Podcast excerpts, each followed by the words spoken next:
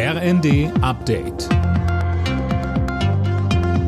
Stündlich neu. Auf den Punkt informiert.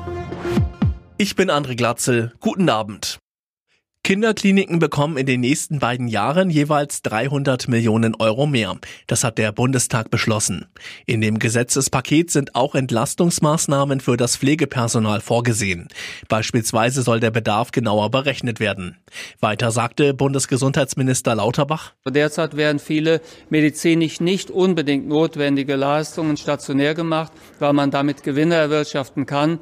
Das wird abgestellt und wir haben auch eine Reserve dahingehend, dass wir vieles stationär machen, was ambulant erbracht werden kann. Auch dafür haben wir heute die rechtlichen Grundlagen geschaffen.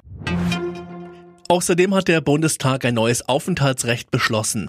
Die Ampelpläne sehen vor, dass Ausländer, die seit fünf Jahren geduldet sind, künftig für anderthalb Jahre einen neuen Status bekommen.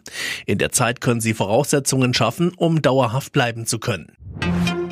Nach den G7 haben sich jetzt auch die EU-Staaten auf einen Preisdeckel für russisches Öl geeinigt. Auch Polen hat jetzt zugestimmt, maximal 57 Euro pro Barrel zu bezahlen. Mehr von Jana Klonikowski. Polen hatte bis zuletzt eine deutlich niedrigere Preisgrenze gefordert, jetzt aber doch eingelenkt. Voraussichtlich schon am Wochenende soll der Preisdeckel in Kraft treten. Die G7-Staaten haben ihn bereits vorher auf den Weg gebracht. Mit dem Preisdeckel soll verhindert werden, dass Russland weiter kräftig von den stark gestiegenen Ölpreisen profitiert und so auch den Krieg gegen die Ukraine finanziert. Solange China oder Indien da nicht mitziehen, gilt er allerdings als wenig schlagkräftig.